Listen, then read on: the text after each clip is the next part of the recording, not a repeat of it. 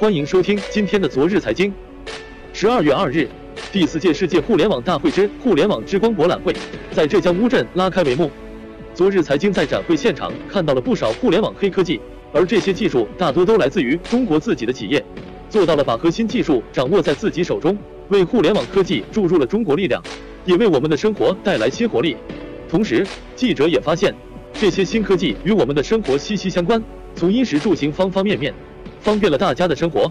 ofo 在推出共享单车模式之后，利用短短两年时间，改变了人们的出行习惯，更深刻改变了自行车这一百年工业品的原有形态。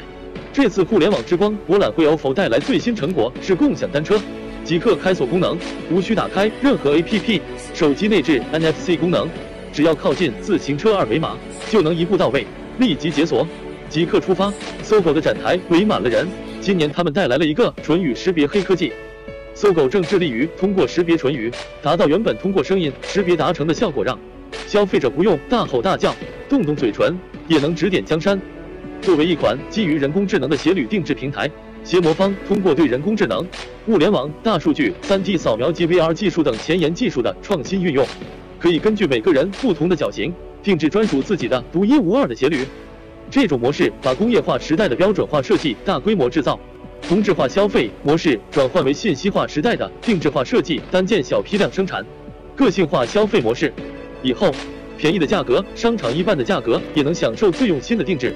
通过这个唯一的云服务平台，从端到云再到机构，链接起了患者与医生、医院、医药公司乃至医疗保障体系的快速、便捷的信息传输通道。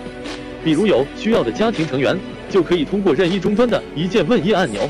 用户只需几秒钟就可以与专属家庭医生视频连线，完成包括在线问诊、开处方药、跟踪治疗、慢病管理、日常保健等等的常用看病过程。据昨日财经了解，本届博览会设置了发展理念区、综合展区、主题展区、新产品新技术发布区、项目合作洽谈区等功能板块，吸引了来自全球的四百一十一家国内外知名企业参展。关于这次大会的展品。各位怎么看？